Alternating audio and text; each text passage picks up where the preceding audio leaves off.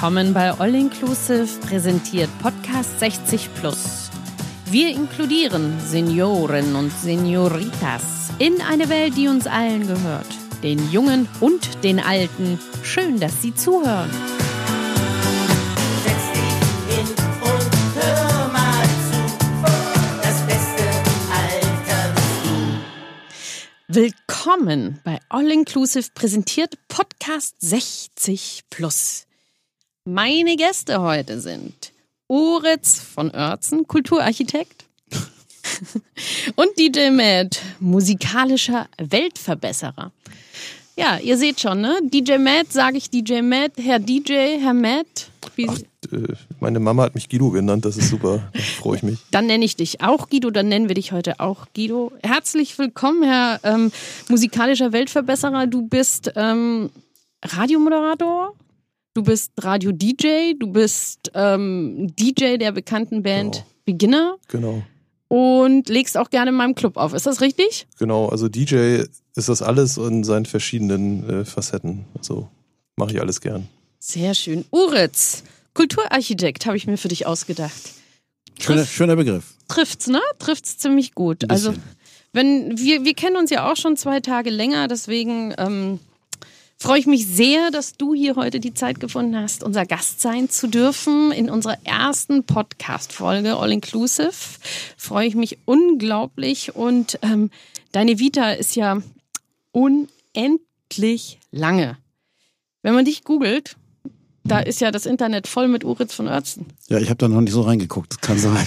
Hast du dich schon mal selber gegoogelt? Ich Gute habe das Frage. irgendwann mal gemacht, weil ich was gesucht habe und dann habe ich aber irgendwie aufgegeben. Sehr schön. Ja, du bist ähm, Musikveranstalter, Kulturveranstalter gewesen oder wie würdest du jetzt deine aktuelle Berufsbezeichnung, was, wie, welche, welchen Beruf würdest du dir geben? Ja, Hast- super. Da suche ich noch danach. Sehr Habe ich, gut. hab ich noch nicht gefunden, aber äh, wird im Laufe des Gesprächs ja vielleicht deutlicher. Sehr gut, dann la- belassen wir es bei dem Kulturarchitekten, Mhm. weil du hast eine Menge aufgebaut hier in Hamburg, rund um Hamburg auch für die Musik- und Kulturlandschaft. Also allergrößten Respekt hier von meiner Seite. Ähm, ja, Ist man nie alleine, ne? Es sind immer Teams, mit denen man arbeitet. Das muss man deutlich sagen. Das stimmt und das ist auch bei All Inclusive tatsächlich so. Aber einer ist der Kopf und einer hat die Idee und einer ist der mutige Antreiber. Und die Rolle würde ich dir schon. Ja, das ist schon richtig. Ich bin manchmal ein bisschen verrückt. Sehr schön. Verrückt. DJ Matt, das ist ja so genau das Thema. Ich habe mir so ein paar Stichpunkte ausgedacht und dachte mir, ich schmeiß hier mal so ein paar Stichpunkte in die Runde. Massenmedien. Massenmedien sind ja heutzutage eher so die sozialen Medien, ne? So Instagram, Facebook, was haben wir denn noch? Die ganzen Scream Screaming-Dienste. Die Screaming- Streaming-Dienste. Richtig, genau. Aber Massenmedien, wenn wir jetzt so zurückblicken auf dein Leben, Uritz, was würdest du denn sagen, wo in deinem Leben Massenmedien vorkamen? Ich glaube, ich habe schon als Schüler in der Straßenbahn hin- hinter irgendjemandem gestanden und die Bildzeitung mitgelesen. Sozusagen, das war ja ein Massemedium. Ist nicht mehr so Masse, aber ist immer noch ein Medium. Ähm, das erinnere ich sehr gut in der Straßenbahn und dann immer habe ich mitgelesen und dann gab es meist auch mal einen Kommentar, ey, das ist meine Bild und nicht deine. Also das ist so, ja, Sch Schülervergangenheit. Ja.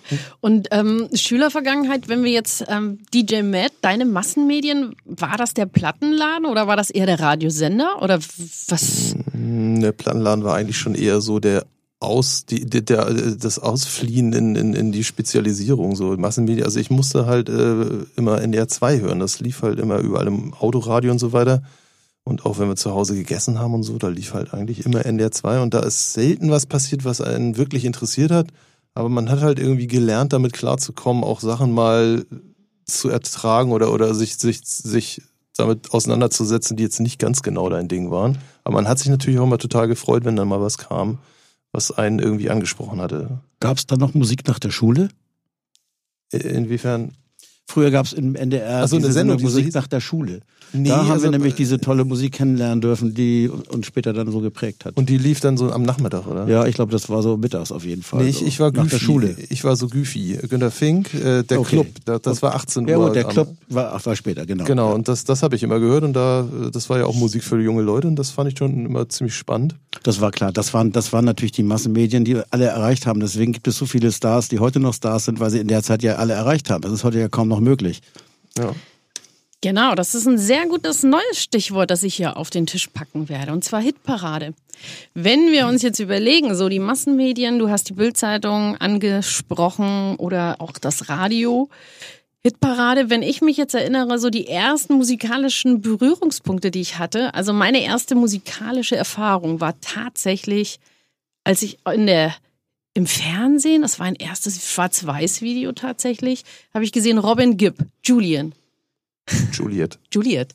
Juliet. Oh, Ju es war unglaublich und ich habe gedacht, Mensch, da singt einer, da sind Bilder dazu, die Visualisierung der Musik, das war für mich das Nonplusultra als Teenager und Hitparade, ja, Dieter Thomas Heck, ne? Spricht keiner schneller als der. Nee, genau. Farb den Vogel. Nee, Wie war das? Klaus Farb den, Farb den Vogel oder wie?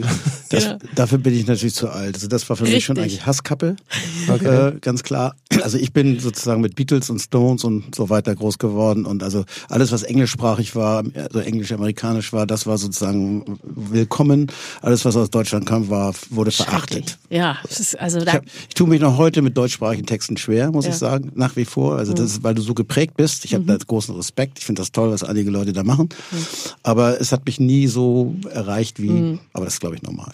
Das ist witzig, das hatten wir dann in, in der Hip-Hop-Kultur dann äh, in der 80er, Anfang 90er war das ähnlich. Also als ich da so reinkam in die deutsche Rap-Szene, waren alle, die selber aktiv waren und tatsächlich auch irgendwie äh, Rap-Musik gemacht haben, haben alle instinktiv Englisch gerappt, weil man das nur so kannte. Ne?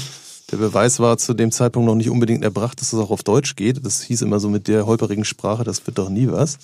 Und dann kam halt irgendwann dieses erste Advanced Chemistry, Tra äh, Advanced Chemistry Promo Tape, was so irgendwie bei uns durch die Lande wehte und das hat dann ziemlich viel geändert, aber das äh, ist eine andere Geschichte. Und wenn wir jetzt nochmal wirklich auf die Hitparade zurückkommen, also kann ich komplett nachvollziehen, weil als ich in deiner Vita gestöbert hat, habe ich Ronnys Popshow entdeckt. Mhm. Das wusste ich tatsächlich bis zum heutigen Tage nicht, dass du mit Ronnys Popshow zu tun hattest. Der süße Affe Ronny. Ja, also kann ich kurz erklären. Das war auch kein Plan. Wie mein ganzes Leben war nie ein Plan. Das hat sich alles immer irgendwie ergeben. Ich habe ja schöne Aussichten relativ lange betrieben und ähm, in der Zeit angefangen, Konzerte und sowas zu tun, Menschen aus der Musikbranche kennengelernt, dann auch Otto und sein Team kennengelernt, also Otto Walkes.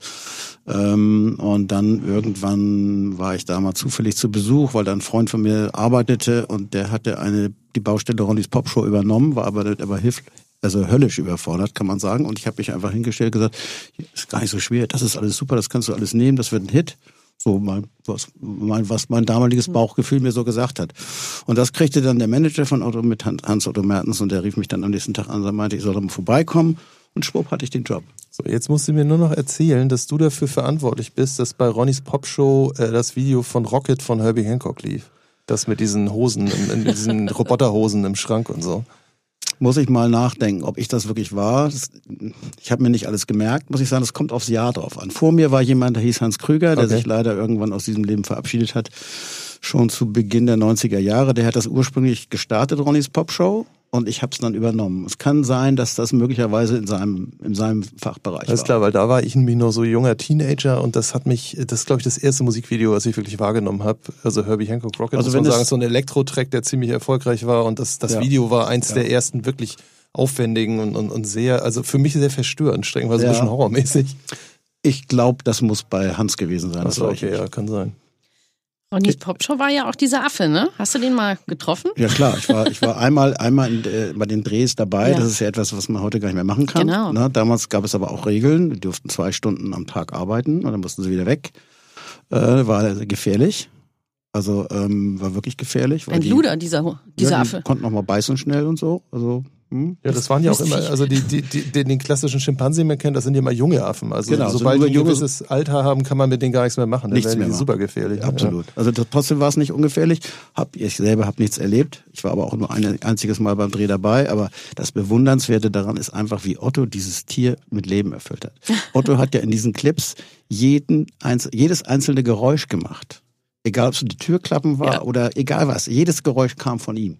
Ich war einmal, hatte ich das Vergnügen mit ihm wirklich, ich glaube, es dauerte über zwölf Stunden, waren wir irgendwie im Gaga-Studio und haben das irgendwie, er hat das bearbeitet, ich sag, saß eigentlich immer nur daneben, habe einfach nur gestaut, woher er die Energie nimmt und woher vor allen Dingen, das gab, ich, ich kenne mich technisch nicht so aus. Es war noch irgend so ein Keyboard, mit dem er dann alles mögliche so gemacht hat. Keine Ahnung, wie das technisch funktioniert hat, das war nicht so mein Ding.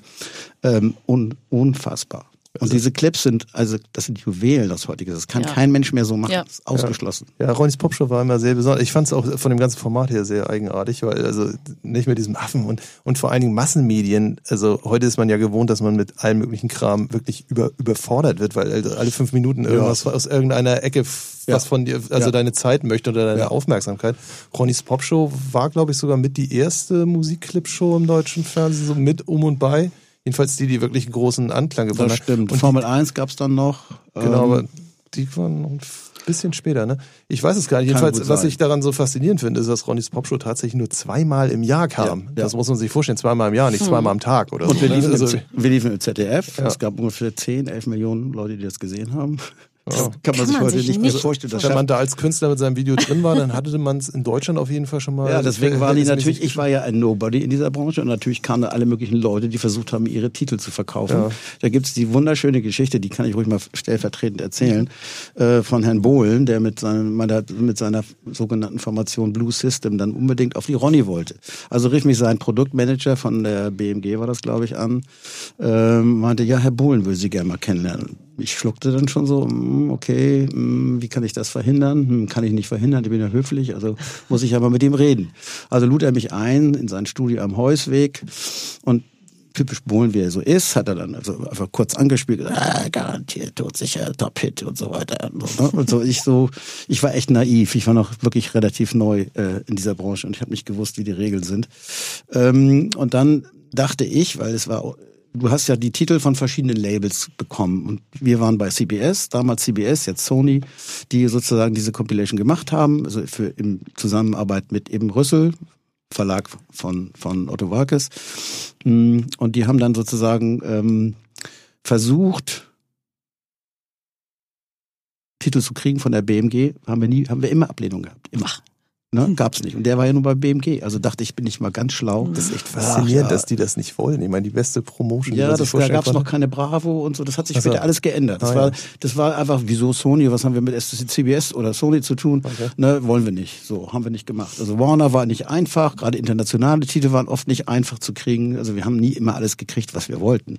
Aber wir haben immer eigentlich die ersten Jahre genug bekommen, um was zu machen. Und alles bevor MTV und Viva losging.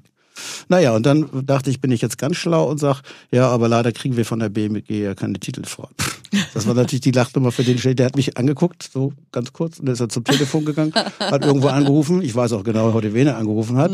Ein hohes Tier bei, bei der BMG und sagte nur, ich bin auf der Ronny, legte wieder auf und ich konnte gehen.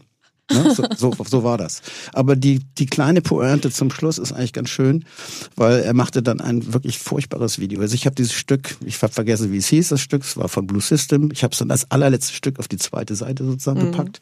Dachte, weil es ertragen die Ronny-Käufer ja gar nicht. Ne? Das gehört ja, das gehört da einfach nicht hin. Das, Also das ging, das ging um eine äh, Compilation. Also eine, das geht ja, Ronnys Popshow war eine Compilation. Ja, eine Plattencompilation mit Genau. einer Fernsehshow. Also das muss Genau. man. Fer genau. Ja, sorry. Fernsehshow, Compilation. Also ich war zuständig für die Compilation und die Fernseh Fernsehshow. Ähm, äh, die, also die Zusammenstellung habe ich gemacht fürs Fernsehen sozusagen. Äh, naja, und dann schickte er ein, ein gruseliges Video, also wirklich äh, unterirdisch. Naja, aber ich, ich musste es ja nun nehmen, weil das war der Deal. Also packten wir das da rein. Ich fuhr in Urlaub und irgendwann kriegte ich einen Anruf im Urlaub vom ZDF.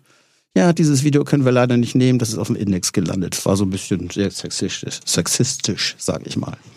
Naja, da freute ich mich natürlich wie Schneekönig, dachte wunderbar, das fliegt raus, aber es flog nicht raus, weil er, er hat dann dafür gesorgt, dass innerhalb von, weiß ich nicht, zwölf Stunden irgendwie so ein neuer Schnitt dann kam, der daneben entschärft war. Okay. Und das war natürlich drauf. Es war auf der Marfo nachher, äh, auf, der, also auf der Auswertung, was die, was die Käufer sozusagen dann sagen, war es der unbeliebteste Song. Ja, so ist das. Das ist ja auch unglaublich, ne? wenn du jetzt erzählst, so zweimal im Jahr so eine Compilation heutzutage. Jetzt DJ Matt, du machst ja deine Radiosendung jeden Montag. Ähm, oder Playlisten, wenn wir uns mal überlegen, so was, was für Playlisten rausgeballert werden bei den Streaming-Services. Das ist ja eine, ein, ein, eine Komprimierung der, des Inputs. Also das ist Ja. ja genau das, was, was sich ja auch verändert hat. Ja, diese Kopplung nannte man die, glaube ich, früher. Das war, das Mhm. war quasi das Äquivalent zu Playlisten, die man heute bei Streaming-Services findet, glaube ich. Da waren halt immer so die gängigen Hits drauf und da musste dann der, der äh, normale äh, äh, Breitenwald- und Wiesenkonsument nicht jede Single einzeln irgendwo aus dem Fachladen ziehen, sondern der konnte halt irgendwie zu Karstadt gehen, sich für einen verhältnismäßig guten Kurs, ich weiß nicht, was hat vielleicht 12 Mark gekostet oder 15 oder so, sich dann irgendwie Highlife oder wie die Dinger alle hießen, da gab's ja ohne Ende von äh, so ein Ding holen und dann hatte man halt irgendwie in verhältnismäßig schlechter Qualität, weil da immer sehr viel drauf war auf den LPs, hatte man dann so die gängigen Hits. Also ich hab, ich kann mich auch noch erinnern, so mit, mit, mit Culture Club und so. Aber wie hörst du jetzt heutzutage Musik? Also wie, wie entdeckst du Musik für deine Radiosendung? Ja, ich bin ja nicht ganz der normale Konsument. Ich, ich äh, äh, bin ja im Auftrag der, der, wie soll man das sagen, der, der äh, ups, da verliert Wie haben wir dich genannt? Musikalischer Weltverbesserer. Ja, ja, ich, ich, ich bin ja so ein bisschen im, im, im, im Forschungssektor unterwegs. Also mich interessiert halt nicht unbedingt so der, der Mainstream, der sich schon lange etabliert hat und der schon seit Jahren immer auf dieselbe Art und Weise funktioniert, sondern mich interessiert halt immer, wo es hingeht und Mhm. halt der innovative Kram. Und das war früher halt in der alten Welt, also in der, in der alten Musikwelt, äh, einmal in der Woche in den Plattenladen gehen. Am Freitag kamen immer die neuen Scheiben, auch die Importe aus Amerika. Und da war man besser da, wenn die noch im Laden standen. Ja. Von manchen Sachen tauchten nur zwei Kopien auf und wenn du die dann nicht gekriegt hast, hast du halt langes Gesicht gemacht.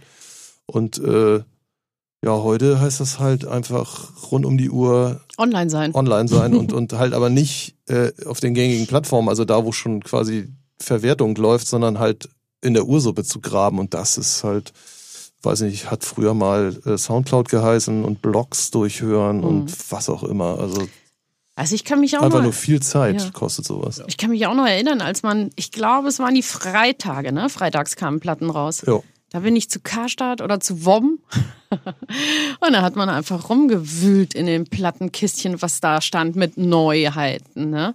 Ja, aber Das dann warst du auch durch damit, Ja. dann bist du mit deinen ein, zwei Platten nach Hause gegangen, mehr konnte man sich eh nicht leisten. Die Dinger Richtig. waren nicht gerade billig und dann hattest du den Rest der Woche Ruhe im Kopf. Also dann hast du dich damit beschäftigt, das angehört, das vielleicht so irgendwie mit deinen Platten, die du schon hattest, äh, äh, verbunden, wenn du irgendwelche Mixe machen wolltest. Also du hast es irgendwie eingeordnet und dann hattest du halt, warst ein bisschen besser, weil du zwei neue Lieder hattest. Aber du hast den Rest der Woche halt Ruhe, weil du wusstest, du verpasst nichts. Also wenn du Dienstag nicht in den Plattenladen gehst, hast du nichts verpasst, da kam nichts.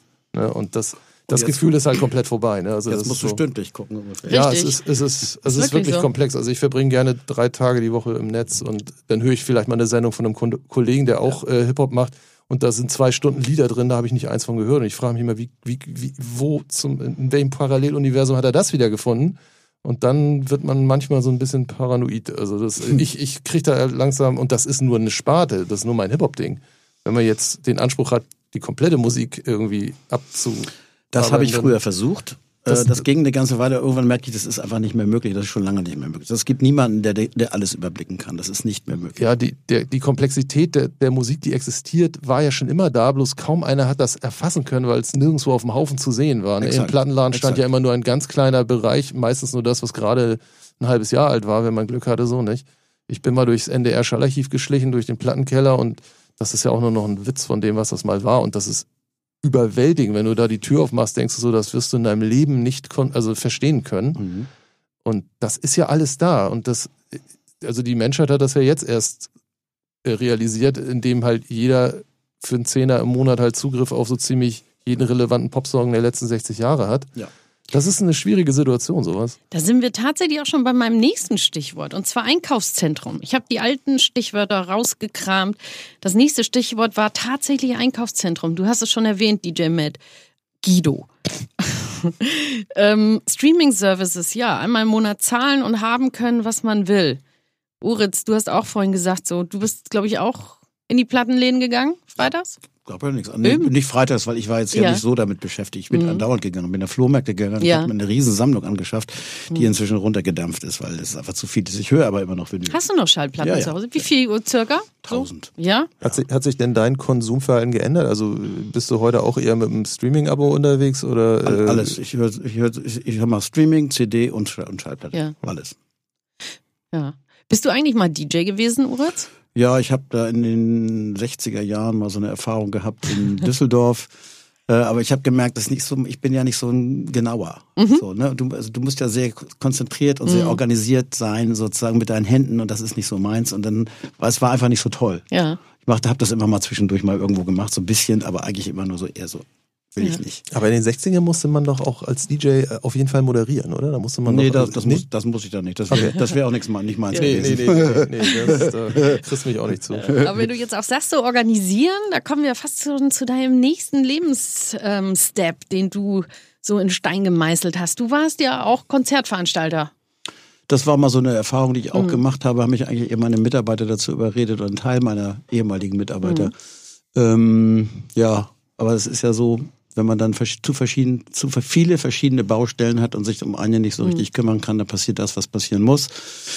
Dann muss man das irgendwann beenden. Das um es jetzt mal so zu sagen. Das stimmt, aber ich habe gelesen, Kaffee Schöne Aussichten für alle, die uns weltweit zuhören. Kaffee Schöne Aussichten ist eine wunderschöne Lokalität, gelegen mitten im Plan Blom hier in einem schönen Hamburg an der Elbe. Nahe der Innenstadt war dann Nahe der Innenstadt, richtig. Ähm, das war sozusagen deine Heimat, deine, Ja. dein Club. Also ich muss dazu sagen, ich bin eigentlich zufällig da- dazu gekommen, Mhm. da Partner zu werden. Ich hatte so ein bisschen Geld zurückgelegt für den Fall, dass mal irgendwas über den Weg läuft, was ich tun kann, weil ich habe ja, wie gesagt, keine Ausbildung, keine, keinen keinen Plan gehabt, was ich so tue, habe irgendwo gejobbt beim Schiffsmakler und dann wurde ich halt gefragt, ob ich Partner werden möchte in einer Gastronomie von zwei Leuten, die das vorhatten zu machen. Und da sie wussten, dass ich noch ein paar Mark irgendwo liegen habe, haben sie gesagt, Mensch, mach du doch da mit. Und dann haben wir lange, lange gesucht, bis wir dann endlich zum Schluss diese schöne Aussichten bekommen haben. Und das war ganz toll, schöne Aussichten, weil die ersten beiden Sommer, die wir gestartet sind, 82, 83, also 1982, 1983, waren super Sommer, die Leute rannten uns die Bude ein und wir dachten, toll, wir verdienen Geld, ist alles großartig. Dann kam die Winter und das ganze liebe, schöne verdiente Geld Oh. war dann verschwand dann in irgendwelchen Kanälen, weil wir Messepreise für Wasser und Strom hatten, also irre Ja. Geschichten, da mussten wir uns für eigenes Geld da, das alles da hochlegen auf dem Berg. Ähm, und so sagte ich dann irgendwie, ja, wir müssen irgendwas machen, wir müssen jetzt hier Veranstaltungen machen, wir müssen irgendwas machen. Wir müssen aber irgendwie Also Inhalte selber schaffen. tätig werden, nicht warten, dass die Leute von Genau. alleine- okay. Nicht, weil die Sonne scheint, dass sie kommen, sondern Ja. dass sie aus anderen Gründen kommen. Und so habe ich angefangen, Konzerte zu machen. Unglaublich.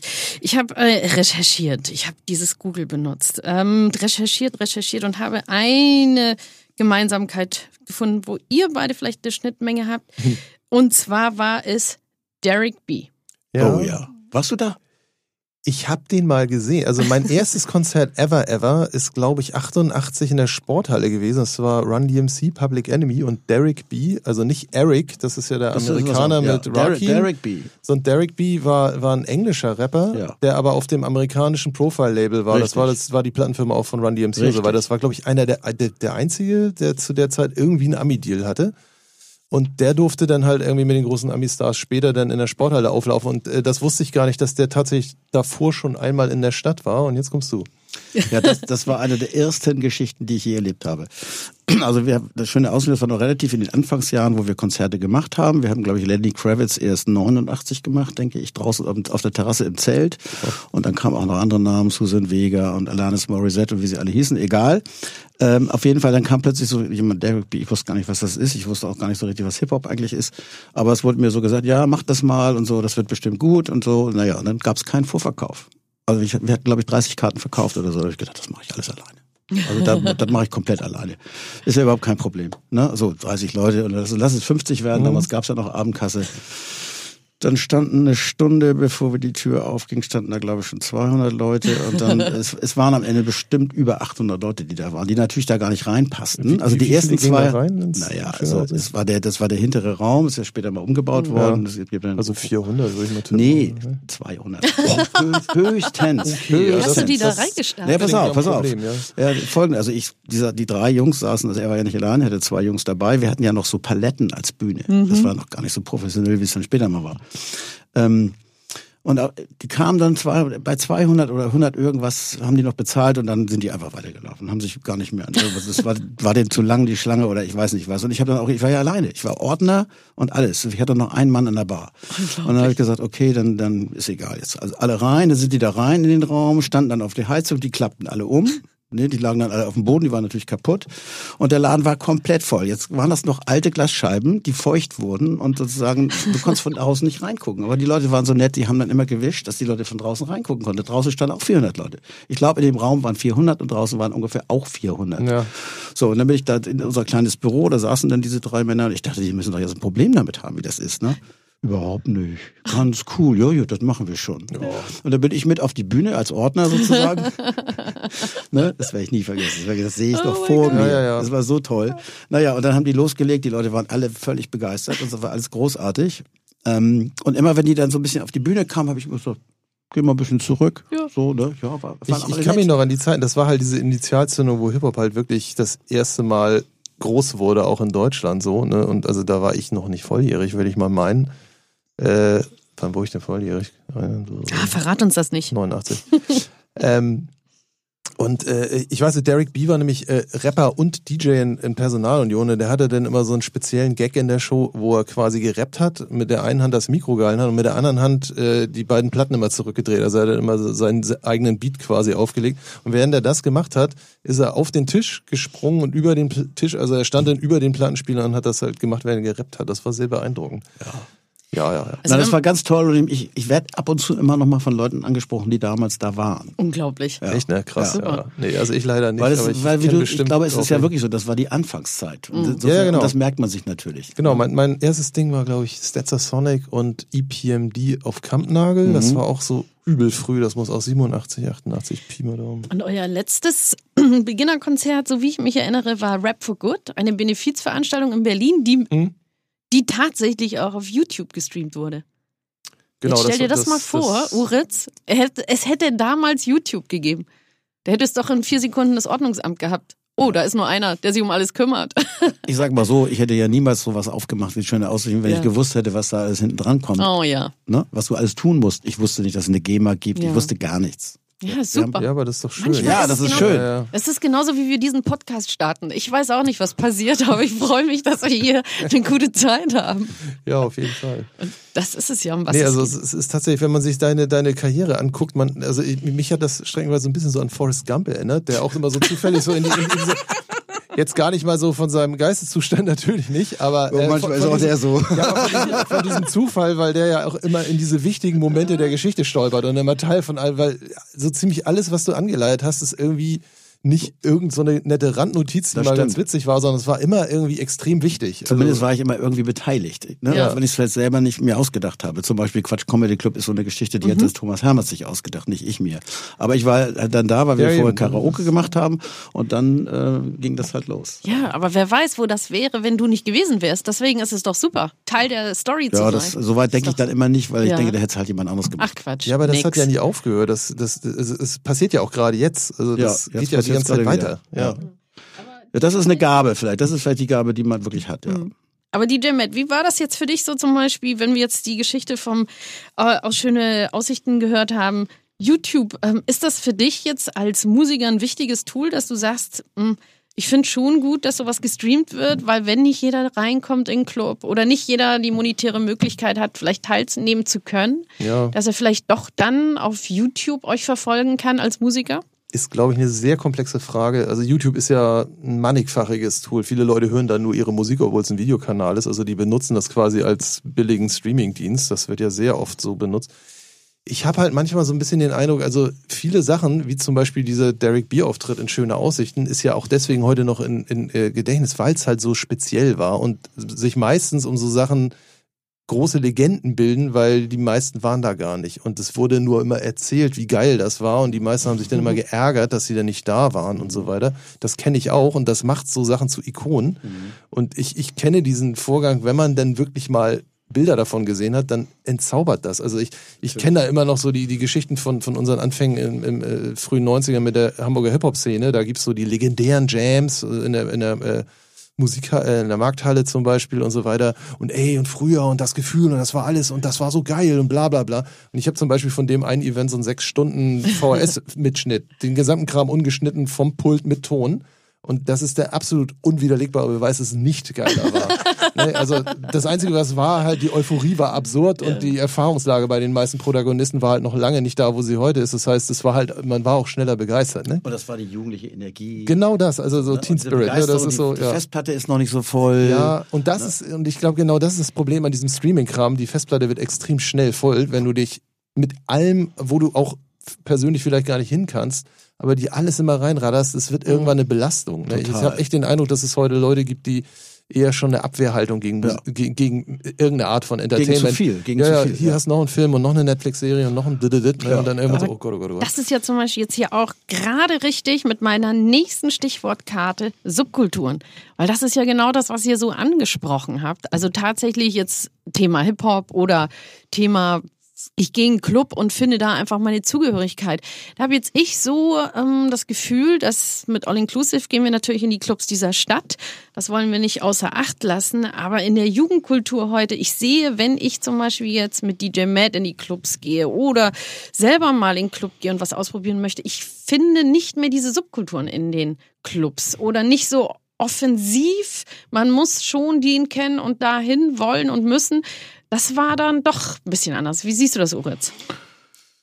Ja, also ich bin ja mit Subkultur quasi eigentlich über schöne Aussichten konfrontiert worden. Mhm. Ja, ähm, weil wir, wir haben ja dann sowas gemacht wie Anne Clark, als sie unbekannt war, David Thomas, ähm, viele andere. Das war alles Holger Hilder zum Beispiel, glaube ich, war das erste Konzert, was ich gemacht habe, Oh. meine ich. Mhm. Nee, Mathilde Santing aus Holland war die erste. Dann kam Holger Hilder. Äh, Also es waren ja alles Leute, die ich gar nicht kannte. Die wurden mir irgendwie von irgendjemandem empfohlen und dann hat man das halt gemacht, sozusagen. Aber wie gesagt, das war ja, es ging ja nicht um Geld verdienen, Ja. sondern es ging darum, was Tolles zu machen. Was zu ein- machen. Was zu machen, Mhm. Just do it. sozusagen. Mhm. Ähm, Es gab ja auch nichts. Also es, es gab auf jeden Fall noch nicht so viel. Nicht? Es, Es war immer wenig. noch sehr exklusiv und wenn mal was war für, für dich oder deine, also zum Beispiel Derek B. für ein Hip also Hip-Hop-Sachen waren sehr selten dazu, zum Beispiel. Also. Vor allen Dingen waren es geburtenstarke Jahrgänge. Ja. So, und die hatten Mhm. wahnsinnig wenig Orte, an die sie gehen konnten. Wenn du überlegst, heute kannst du überall hingehen. Mhm. Ne? Also du, eigentlich überlegt jeder in seinem Umfeld den kürzesten Weg, wo er irgendwo hingehen kann. Mhm. Damals sind die Leute gefahren. Im schöne Aussichten sind die Leute aus Kiel, aus Lüneburg, aus Flensburg am Ja. Wochenende nach Hamburg gefahren, um in schöne Aussichten zu gehen. Das kannst du dir heute gar nicht mehr vorstellen. Tatsächlich ist es bei All Inclusive auch der Fall. Ich will das da auch, also das, an- das stelle ich anbringen. wirklich fest. Ja, ja, anbringen und ste- feststellen. Ja, es ist, es ist, Ich muss euch es ist eine eine lustige- ähnliche Bedürfnislage bei, der, bei der älteren Generation heute wie bei Richtig. den Jungen früher, weil also die, die Leute gibt's, die sind da, aber es, man hat also auf jeden Fall in der Vergangenheit Die haben war in keine der, in Orte der, mehr. In Genau. die, vor allen Dingen waren sie für die Entertainment-Branche nicht mehr relevant. Man hatte so einen Eingang, wenn man so langsam die 30 verlässt, dann wird man wirklich uninteressant für, also dann ist man nicht mehr Dann ist man nicht mehr hip. mittelbar oder ausnehmbar, so nicht und äh, das ist äh, witzig, dass da halt irgendwie so eine ähnliche Bedürfnislage wieder auftaucht. Das ist mal, deswegen ist mein neues Thema, kommen wir wahrscheinlich noch drauf, äh, so toll, weil es eben jung und alt anspricht. Ja. Und es ist ähm, eine lustige Geschichte, erzähle ich noch ganz kurz mal aus meiner, aus meinem Nähkästchen. Anne Clark hattest du bei dir in den schönen Aussichten. Ich war totaler Anne Clark Fan. Und was habe ich gemacht? Bin an einem Freitag schön zu WOM gegangen, wollte mir eine Anne Clark Platte kaufen, war natürlich mega obercool und habe gesagt so, ja, ähm, ich brauche so eine Platte. Und dann habe ich Alice Cooper gesehen. Ja, die, ich habe sie schon gefunden. Bin zur Kasse gegangen nach Hause, habe aufgelegt, also sprich die Platte auf dem Plattenteller und habe dann leider Alice Cooper gehört. War das deine erste. Platte? Es war meine, Meine erste erste Platte war auch ein. Fehlkauf. Oh mein Gott, Ich, ich wollte Yazoo und ich wusste nicht, wie der Titel hieß. Dann habe ich leider die zweite Single gekauft. Ah, großartig, ne? Aber Alice Cooper fand ich dann auch ganz Kann gut. einem mit Spotify nicht mehr passieren. Genau. nein.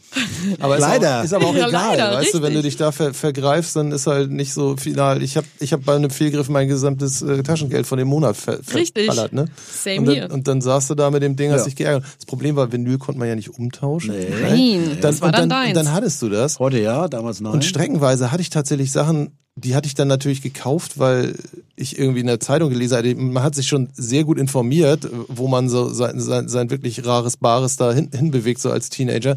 Und dann habe ich natürlich Zeitungen gelesen und dann hattest du dann deine, deine Journalisten, die, die du vertraut hast, weißt du, wo du wusstest, okay, der hat das und das gut gefunden in der Kritik, das findest du auch gut, das kennst du. Und auf einmal feiert der irgendwas Neues ab, was du noch nicht kennst, dann meinst du so, okay, das machen wir jetzt mal. Und dann gehst du, kaufst das Ding, legst zu Hause auf und denkst so, was hat der denn da? Also Ja. was soll das denn? Ja, ja. Hast du nicht nachvollzogen? Und manchmal, wenn man das Ding dann nicht wieder losgeworden war, weil man es halt bei Karstadt gekauft hat und die das nicht wiedergenommen haben, da hat man es halt doch nochmal angehört und nicht halt weggeskippt oder halt aus der Playliste geschmissen, weil hat ja eh nichts gekostet. Und also über den, über, also über, über diesen, diese Funktionalität habe ich auch Sachen entdeckt, also für mich, also habe mich quasi weiterentwickelt im Kopf, nur weil es nicht anders ging, nicht? Und, und ich habe manchmal so ein bisschen den Eindruck, dass so, so ein bisschen so von diesen, ja, von dieser Frei oder von dieser Bereitschaft, sich mit dem Unbekannten auseinandersetzt, so äh, äh, durch die sehr viel schwieriger. Es, Ja, war, also, es wurde uns leichter gemacht damals einfach. es ist wirklich auffällig, dass die Musik sich wirklich in sehr viel langsamer weiterentwickelt. Wir waren auch Zeiten, optimistisch, was die ja. Zukunft betraf. Also wir waren neugierig auf das alles. Und heute ist ja vielen Leuten auch alles möglich schon fast zu viel und so weiter. Also man schließt von vornherein schon gewisse Dinge aus, weil man es auch nicht, nicht auch noch an sich ranlassen möchte. Ja, und dieses Neugierige hat auch das Mutige dann nochmal so rausgekitzelt, ne? ja, genau. Absolut. Wir waren Das war alle, das. man war einfach mutig. Ja. Es gab auch keinen Grund, nicht mutig zu sein Eben. oder, oder optimistisch zu sein. Ja. Mutig, genau. Und du warst auch sehr mutig und hast ähm, das Grünsparen, wie warst du da involviert? Warst du Geschäftsführer, war es dein Laden? Ja, nee, Geschäftsführer war ich nicht, ich war beteiligt. Beteiligt, Äh, Ich mhm. habe das quasi, also ich habe angefangen, 1997 Konzerte dort zu machen. Mhm. Erstes Konzert übrigens Ike Turner, auch, Ah. auch legendär. Oha. Ähm, Wann war das denn? Das war 97. Oh, da war der noch am Start. Ja, da war der noch am Start mit seiner zweiten Frau, eine blonde Frau. Also man muss dazu sagen, für alle, die nicht wissen, wer Ike Turner ist, war natürlich der Ehemann von Tina Turner Ja, und exakt. die haben sich zusammen beide sehr berühmt gemacht und dann hat er, war aber auch nicht besonders nett zu Tina und Nee. der Rest ist ja Geschichte. Aber das ist ja dann auch Frage des Kulturkreises und Rolle Mann-Frau und so weiter. Ne? Also egal. Er hat auf jeden Fall ziemlich großartige Musik gemacht. Hat er, hat er. Es war auch, war auch wirklich toll für mich, auch sehr erhebend, ihn zu erleben. Das, damit ging es los im Grünspan mit den Konzerten. Und dann gab es so eine Phase vor ungefähr jetzt zehn Jahren. Äh, da stand das da alles auf der Kippe. Es war ja ein anderer Betreiber. Also ich habe ja eigentlich nur Konzerte da gemacht und quasi meine Rechnung bezahlt. Äh, und dann ging es darum, wie es da weiterging. Und dann habe ich jemanden mit reingeholt. Und dann sind wir zu dritt, haben wir zu, zu dritt eine neue Firma gegründet, die neue Grünspan-Firma gegründet und haben den Laden wieder quasi nach heute gebracht, in die Mhm. heutige Zeit gebracht. Der ja, war- vielen war- Dank dafür. ja. Das hat aber mein Partner Robert Hager hauptsächlich Ja. gemacht, muss ich sagen. Man muss Gut. auch wissen, das ist genau neben dem Indra. Richtig, das ist nämlich genau neben dem Indra und da kommen wir eigentlich zu meinem Lieblingsthema, das Tja. ich mit dir besprechen möchte. Ja, auch mein Lieblingsthema. Sehr schön. Indra, für alle, die uns weltweit zuhören, Indra ist ein kleiner Club in Hamburg auf dem Kiez. Die Adresse ist, Große Freiheit, aber die Nummer fragt mich nicht. Man muss ja irgendwas um Man- 20 sein. man nee, kann, f- 50. ja? Ja. Ich glaub, so. oder, oder 30. 50. Ach so, geht- geht also eins große auf der Freiheit- Reeperbahn los? Große Freiheit 36 und dann geht's hoch, glaube ich. Ach so, ich glaube, es geht hoch. Ja, dann ist Also ihr seht, ihr könnt das ja, ihr könnt das ja draußen mit Google Maps mal googeln hier, Indra, ne? Macht ihr gleich mal mit, Google mit Zahlen habe ich es nicht so. Sehr gut. Ja, Indra, was war das nochmal für ein Club? Hm? Wer hat da wohl gespielt? Also soweit ich das inzwischen weiß, ähm, äh, am 17. August 1960 haben die damalige Amateurband, äh, die in alle möglichen Namen hatte, aber noch nicht The Beatles hieß, aber in Hamburg The Beatles hieß, dort ihren ersten Auftritt gehabt. Siehst du an. Und hier liegt auch schon meine letzte Stichwortkarte hier auf dem Tisch. Und da steht ganz laut und deutlich drauf: Beatles. Uritz, wer dich kennt, weiß, dass du ein ganz großes, großes Herz hast für die Beatles. Ich sag's mal so. Mhm. Also ich bin natürlich als Kind, der nach dem Krieg geboren wurde, in eine schwarz-weiß-graue Welt geboren wurde, die traumatisiert war vom Zweiten Weltkrieg, von der Nazi-Zeit, was du als Kind ja gar nicht begreifst. Ja, also äh, und dann kommt irgendwann plötzlich mal kommt plötzlich mit Musik Farbe ins Leben, Buntheit, Farbe, Optimismus und das waren die Beatles. Das haben die gebracht und über eine ganze Generation. Also insofern haben die einen großen, mega Einfluss. Natürlich sind die auch sowieso maßgeblich, äh, haben die maßgebliche Dinge vorgemacht, an denen sich unendlich viele Musikergenerationen sozusagen orientiert haben. Also für mich sind sie die wichtigste Band der Welt, nach wie vor, bis heute. ja, würde ich auch sagen. Das ist ziemlich, Unterschreibe ich auch. ziemlich einmaliges äh, Schaffen. Ich würde fast so weit gehen zu behaupten, dass die den Pop-Markt erschaffen haben. Also durch ist die so. Art und Weise und, und wie man dann mit Marketing umgeht. Ja, es ist so. Ähm, es gibt sogar inzwischen eine Historikerin, die in New York sitzt, Dr. Julia Sneeringer, kommen wir gleich noch zum, zum, zu dem, was ja noch kommt. Ähm, die hat ein, ein, ein Werk drüber geschrieben äh, und auch ganz klar gesagt, dass wenn auf St. Pauli diese Möglichkeit nicht bestanden hätte, für diese Bands aus England und Amerika dort zu spielen, dann wäre die Entwicklung der europäischen Rock- und Popkultur eine andere gewesen. Die hätte immer stattgefunden, das ist keine Frage. Aber wie, weiß man nicht. Ne? Also St. Pauli war so ein Schmelztiegel für die alle. Hier hatten sie die Möglichkeit.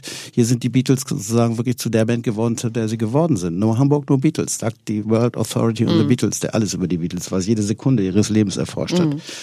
Ähm, also von daher, das ist so. Das weiß man. Also und das, der Startschuss war im Indra. Sie waren aber schlecht zu der Zeit. Also der Auftritt war nicht besonders erfolgreich. Hast du selber mal die Beatles live sehen dürfen? Nein, ich äh, hätte sie sehen können. 1966 war es, glaube ich, dieses legendäre Konzert in der Ernst-Merck-Halle. Ich war aber im Internat in Schleswig-Holstein und mm, es war so, dass ich sowieso schon so ein bisschen auf der Kippe stand und irgendwie, ich wollte abhauen eigentlich und dann nach Hamburg fahren und dahin gehen. Ähm, hätte wohl auch eine Karte gekriegt, hätte meine Schwester mir wahrscheinlich besorgt. Aber ich habe da gedacht, nee, ich habe jetzt hier schon Probleme in der Schule, lieber nicht. Drei Wochen später bin ich trotzdem von der Schule geflogen. Sehr gut, aber jetzt sitzt du hier. Lustigerweise haben wir mal mit All Inclusive einen Ausflug gemacht ins St. Pauli Museum und hat da eben eine große Gruppe, eine sehr interessierte Gruppe an Senioren und Senioritas, also sprich Menschen 60 plus um mich herum. Und da kamen dann auch von links und rechts ganz viele Beatles-Stories. Es gibt einen, Uli, dich grüßen wir hiermit ganz dolle, der hat die Beatles fast jeden Abend live gesehen. Der hat sich das nicht nehmen Im, lassen. Im Star Club dann. Aber Richtig, schon, im ja. Star Club. Oder eben auch eine andere Geschichte, die ich erzählt bekommen habe. Eine junge, damals junge, hübsche Dame, jetzt immer noch hübsch, aber deutlich älter, war auch im Star Club und stand da so rum und hat dann mit irgendwelchen Jungs geschakert und es waren die Beatles. Und das wurde ihr erst später bewusst. Also, Klar. stell dir das mal vor, da hättest du dir mal eine Serviette unterschreiben lassen können. Ja, aber das hat man ja damals gar nicht gewusst, was aus denen wird. Richtig. Also ich kenne nun diese drei Menschen, die Ja. sie sehr geprägt haben. Also Klaus Vormann, Astrid Kirche und Jürgen Vollmer. Kenne ich irgendwie alle drei. Ähm, hab unterschiedliche, in unterschiedlichen Zusammenhängen. Am meisten in, beschäftigt habe ich mich mit Jürgen Vollmer, äh, der eine ganz eigene Geschichte dazu hat und der den Stil der Beatles sehr maßgeblich auch geprägt hat, weil er ist der Erfinder der Pilzkopffrisur. Ja. An, an ihm haben sie sich orientiert und von- er hat ihn, hat auch John Lennon und Paul McCartney die erstmalig in Paris geschnitten, weil sie das unbedingt wollten. Er wollte das gar nicht. Er fand die Rocker viel geiler, hat ihm viel mehr äh, Spaß gemacht. Ähm, also äh, ja, Super. Also finde ich ganz toll, da so die einzelnen Geschichten zu hören. Aber wir haben ja auch noch im nächstes Jahr so auch was ganz Großes vor mit den Beatles, Ja, es ist, ja. es ist immer ein bisschen auffällig. Also Beatles werden immer gerne äh, auch so eine von der von der Fremdenverkehrsbehörde Mhm. angeführt als als also auch als touristisches äh, Argument. Äh, äh, eigentlich kommst du nicht über den Kiez, ohne irgendwie über die Beatles zu stolpern. Im Endeffekt dann auch Mhm. wegen dem Beatles-Platz. Aber das ist auch wirklich das erste Mal, dass da irgendwie greifbar äh, was passiert. Also äh, außer Ja. dass, dass man weiß, dass die hier irgendwann mal durch die Stadt gestolpert sind, äh, ist eigentlich also von der offiziellen Kulturseite nicht viel äh, äh, ausgewertet worden. Gibt es da einen Grund für? Oder? Ja, also ob es da einen richtigen Grund gibt dafür, weiß ich nicht genau. Ich weiß, dass verschiedene Leute das früher versucht haben, auch in den 80er Jahren. Es gibt diese International Beatle Week in Liverpool, die machen das seit den 80er Jahren und Liverpool lebt inzwischen von diesem Thema. Jetzt kann man Liverpool nicht direkt mit Hamburg vergleichen, ist zwar auch eine Hafenstadt, liegt wunderschön am Mersey, aber äh, hat 550.000 Einwohner. Hamburg ist eher eine 2-Millionen-Stadt. Ähm, hier spielen andere Themen einfach eine, eine wichtigere Rolle. Kultur hat in dieser Stadt eigentlich nie eine große Rolle gespielt. Das hat sich jetzt wirklich erst in den letzten Jahren geändert. Ist auffällig, ne? weil sich die Stadt heutzutage also nicht, also quasi, wenn erst seit Elbphir, aber immer gerne damit brüstet, was sie so kulturell alles geleistet hat. Und wenn ich so in die Vergangenheit gucke, Da hat war man nicht nicht den viel. Eindruck, dass also alles, was wirklich wichtig war, waren irgendwie Eigeninitiativen oder wurden, wurden hart erkämpft. Absolut. Also Absolut. Aber da das hatte die Stadt auch. nicht viel mit zu tun. Nein, da ne? hat die Stadt nicht viel mit zu tun, aber hier gab es eben andere Dinge, die wichtiger waren. Der Hafen, die Wirtschaft, keine Ahnung. Ja, ja, das- äh, ist nun mal so. Äh, es, äh, die, meine Partnerin, mit der ich jetzt im nächsten Jahr was Großes vorhabe, ich nenne das gar nicht so groß, weil wir Ja. sind erstmal nämlich ein kleines Küken, wir sind noch ein Ei, jetzt schlüpfen wir mal aus, sind dann ein Küken und dann gucken wir mal, wie groß das Küken werden Mhm. kann. Äh, meine Partnerin, die Stefanie Hempel, die ja in der DDR aufgewachsen ist, als Kind mit den Beatles äh, äh, irgendwie konfrontiert wurde und seitdem ein glühender Fan ist Mhm. und dieses auch lebt, die macht seit 15 Jahren auf dem Kiez äh, äh, Beatles-Touren. Die war es die erste, die das überhaupt gemacht hat. Ähm, weil die kam nach Hamburg und dachte, das muss ja alles voll sein davon. Die fand aber nichts. Also, da war nichts. Ja. Also hat sie das alles sich selbst erarbeitet, die ganzen Orte gefunden, Mhm. identifiziert und so weiter.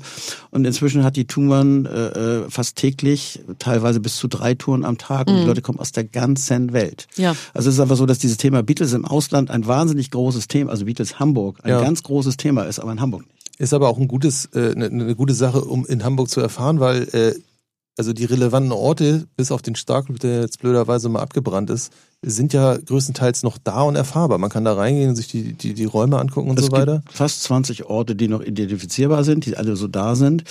Und was wir eben, gut, wir, wir wollen ja nächstes Jahr das erste Mal ein Beatles-Festival starten, was jährlich stattfinden soll. Das heißt Come Together, the Hamburg Beatles Experience. Ähm, und daran geht es nicht nur um Konzerte, sondern es geht eben auch darum, dass wir gewisse historische Orte beleben wollen. Die wollen wir sozusagen wiederbeleben. Wir wollen so ein bisschen in die Zeit versetzen, wie sie waren Oh, finde ich und, super und, spannend. und inszenieren. Das nennen wir mm, Holy Places. Okay. 60 Jahre ist das her. 60 Jahre ist das her. Wahnsinn. Und wie, wie kann man sich das vorstellen? Ist das ein ganzes Wochenende oder eine Ja. Woche? Oder? Nee, das ist ein Wochenende. Also die Liverpool Beatle Week zum Beispiel, die, die geht über eine Woche, aber die machen das, das seit über 30 Jahren. Also das kann man jetzt mit Hamburg nicht vergleichen. Wir fangen mal an. Es wird auch eine relativ limited Edition sein, weil wir werden nur 4.000, 4.000, 5.500 Karten maximal verkaufen können, weil wir gehen ja an die Originalorte und die muss ja jeder auch erleben dürfen und können. Also macht ja, kein- wir gehen nicht in die Sporthalle oder Ja, sowas. geht ja nicht in schöne Aussichten. Nee, auch nicht. Das Mit hat ja auch, 800. nee, sondern wir, wir gehen mal in die große Freiheit und versuchen jetzt quasi die große Freiheit zu erobern. Also mein, mein Traum wäre wirklich, dass irgendwann die ganze große Freiheit mitmacht. Das muss man sehen. Aber wir, wir, wir gehen kleine Schritte. Wir fangen jetzt mal an im nächsten Jahr. Wir sind, wir sind Stefanie Hempel, noch ein weiterer Partner äh, und, und ich. Und wir drei sind ja quasi independent. Da steckt kein Konzern dahinter, Ja. kein Eventim, kein Scorpio oder wie sie alle heißen, sondern wir machen das selber mit den Mitteln, die wir äh, dafür haben, die überschaubar sind. Wir bekommen sicherlich Unterstützung auch in der Stadt. Wir haben den NR, der uns massiv unterstützt und so weiter. Also wir sind, wir sind ja seit über zwei Jahren in der Stadt unterwegs mit diesem Thema und haben, äh, also was, was wir eben machen wollen, was wir, oder was wir auf keinen Fall machen wollten, ist ein Oldie-Festival, sondern wir wollen ein Festival für junge Menschen und auch alte Menschen machen. Sehr gut. Das ist die Idee. Äh, Und deswegen richten wir uns ganz gezielt an junge Leute. Wir arbeiten mit allen Musikschulen zusammen. Äh, Also Popkurs, äh, Lukulule, die neue, die neue BIM, die British Irish Music Institute, ähm, dann aber auch die Hamburg School of Music. Wir haben auch Schulprojekte, die mitmachen werden. Wir haben Chöre. Wir gehen, wir sind auch völlig genreoffen. Wir haben auch schon jemand, der im Bereich Hip-Hop was machen möchte.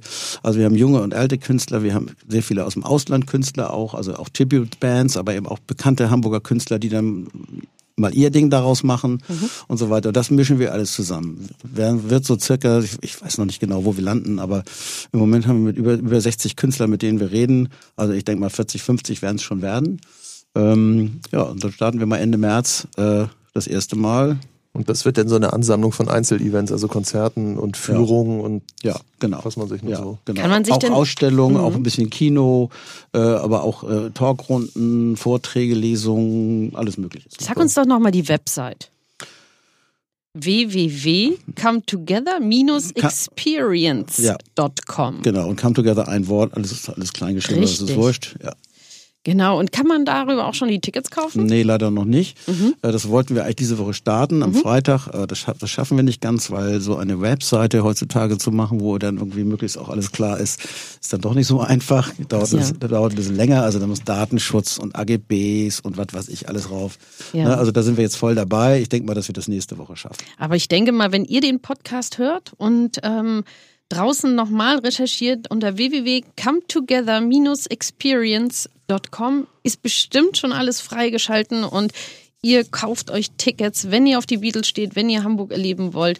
Und 60 Jahre Beatles mitfeiern wollt. Und wenn man so äh, äh, Uritz äh, Erfolgsbilanz im Hinterkopf hat, könnte man sich vorstellen, dass das da alles extrem schnell verkauft sein wird. Also mit 5000 Naja, sagen wir so, das, ist, das bin ja nicht ich, der es verkauft, sondern das sind die Beatles, die das verkaufen. Das muss man klar sagen. Wir, wir haben einen riesen Bonus sozusagen in, der, in dieser weltweiten Fangemeinde und dem müssen wir jetzt gerecht werden. So, aber ich verkaufe nicht alles automatisch. Ich habe auch schon Sachen überhaupt nicht verkauft, die ich gedacht habe, dass sie sich verkaufen. Also Okay, von die, daher. Die, die stehen dann nicht auf. Aber du hast immerhin und immer noch diesen Mut, das zu machen. Und das bewundere ich schon sehr. Da muss ich schon sagen, größten Respekt. Ja, es ist, es ist auf jeden Fall sehr auffällig. Ich meine, äh, du bist Naja, jetzt, man kann sagen, ne, du bist 70 geworden Ja, oder was? ja, ja. Und du wirkst halt überhaupt nicht so. Also, also und Manchmal fühle ich mich so. Ja. Also das ist, ich glaube, das ist auch normal. Das aber ist das, okay. das ist, aber das ist auch so ein Klischee, das auch irgendwie noch aus der Denkweise der Vorzeit irgendwie kommt, weil irgendwie die, die, die neuen Alten haben irgendwie andere.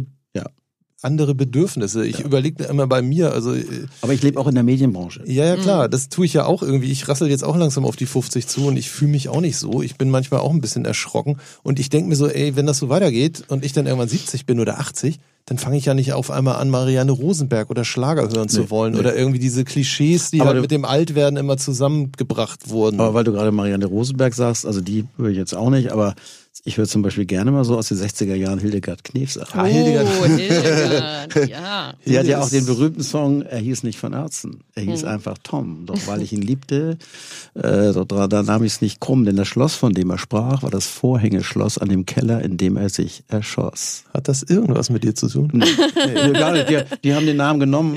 In meiner Familie war das furchtbar. Ich fand es großartig. Als, ich weiß nicht, wie alt ich war, 15 oder so, keine Ahnung. Aber das sind ja dann auch so, wenn wir jetzt diese Beatles-Geschichte gehört haben und auch was du da im nächsten Jahr im März warst, ne? Ende März. Ende März 2020 vorhast. Das Also nicht ich, sondern wir. Ne? Wir, sind, wir ja. sind zu dritt, wir Mhm. drei. Wir haben das vor. ihr drei vorhabt, Und du als Drittel. Ich, ich sage mal ganz klar, ohne Stefanie wäre wär Ja. das nicht möglich. Also ich habe Stefanie kenne ich ja schon Mhm. relativ lange. Ich habe erlebt, wie sie auf ihrer Tour mit der Ukulele rumläuft und alles wunderbar. Ich habe aber nicht kapiert oder nicht nicht gesehen, was für eine großartige Musikerin Ja. sie ist. Und das ist sie wirklich. Also Mhm.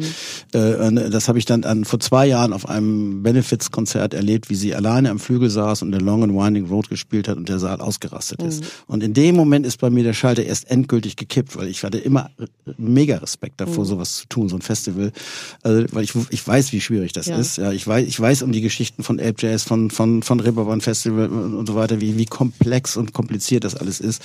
Also ich, das war nicht so, dass ich das wirklich wollte. Das war nicht mein Traum, ein Festival zu machen. Aber es war dann einfach, es lag dann einfach auf der Hand. Ne? Sie ist die richtige Ja. Person für dieses Festival. Sie ist das Gesicht des Festivals. Da werde ich mich schön dahinter hinterstellen sozusagen und sie da unterstützen, wo ich nur kann, weil sie ist auch so ein wahnsinnig optimistischer und positiver Geist sozusagen. Sie, sie, sie, sie lebt diesen Spirit dieser Band so wahnsinnig und das ist das Besondere. Und deswegen, ja, ich glaube, zusammen sind wir eine, sind wir ein wirklich gutes Team. Unglaublich. Auch dicke Props von mir an Stefanie. Ich kenne sie auch. Ich habe sie kennenlernen dürfen. Ich finde sie ganz toll. Ganz, ganz großartig. Ähm, ja, uns sitzt ein wenig die Zeit im Nacken. Deswegen, Uritz, habe ich noch eine Frage an dich. Ähm, was ist für dich Glück? Mann, wenn ich das beantworten könnte, ne? Ja, äh, Du würdest dir eine Tüte kaufen. Ja, glaube ich auch. naja, ich, also Glück erlebt man immer mal wieder, aber oft genug auch nicht. Ich glaube, es geht jedem so. Also ähm, ich versuche einfach im Moment zu leben und das Beste aus dem Moment zu machen. Und wenn, wenn ich dann mal glücklich bin, bin ich froh und glücklich. Und wenn eben nicht, dann weiß ich, dann das, das was nicht so toll ist, geht auch wieder vorbei. Ja. DJ Matt, Guido, was ist für dich Glück? ähm, das zu machen, was ich immer machen wollte und das dann zufällig meinen Beruf nennen zu dürfen. Das war immer ganz toll. Also das äh, Musik äh, ist, glaube ich, eine der wenigen Sachen, die ich mir nicht ausgesucht hat, sondern die sich mich ausgesucht hat. Ich weiß auch nicht, wo, woher das kommt. Also ich weiß nicht, da, Das ist bei mir ja genauso. ja, ich, als ich dann mit sechs, sieben an den Plattenspieler meiner Eltern durfte, dann habe ich mir da alles angehört. Und die hatten vielleicht irgendwie, weiß nicht, 40 Platten. Davon war die Hälfte James Last und davon die Hälfte Weihnachtsplatten. Und äh, ohne dass mir irgendwer was von Genres oder hip oder neu oder alt erzählt hat, bin ich instinktiv bei zwei, äh, also bei drei Platten und zwei Künstlern hängen geblieben. Das eine war Barry White, Mhm. weil der erstmal auf dem Plattencover dieser riesige schwarze Typ sowas von beeindruckend. Ich kannte sowas nicht. Ich komme aus der Vorstadt Norderstedt, da hast du auch mal gewohnt. Äh, da, also wir, Mit der WG, ja. Ja, ja. Also ich hatte sehr viele Türken bei mir, Kollegen. Das waren alle super nette Leute. Aber also so, ein- so einen Schwarzen habe ich noch nie gesehen. Und ähm, meine Mutter hat die Platten gekauft, weil auf NDR 2 gab es eine äh, Reisesendung, die lief immer Samstagmittags, wenn wir ge gegessen haben zwischen Hamburg und Tahiti. Die gibt's Ja. angeblich heute noch. Und die Musik ist, glaube ich, immer noch die gleiche. Die Erkennungsmusik war Love Theme von äh, Barry Whites Band. Das Okay. ist so, so ein tierisches Ja, äh, Geigen. Geigenmachwerk. Und auf dem Album, wo das ist, sind halt aber auch super harte Funk-Breaks drauf, also auch super berühmte Bass-Samples.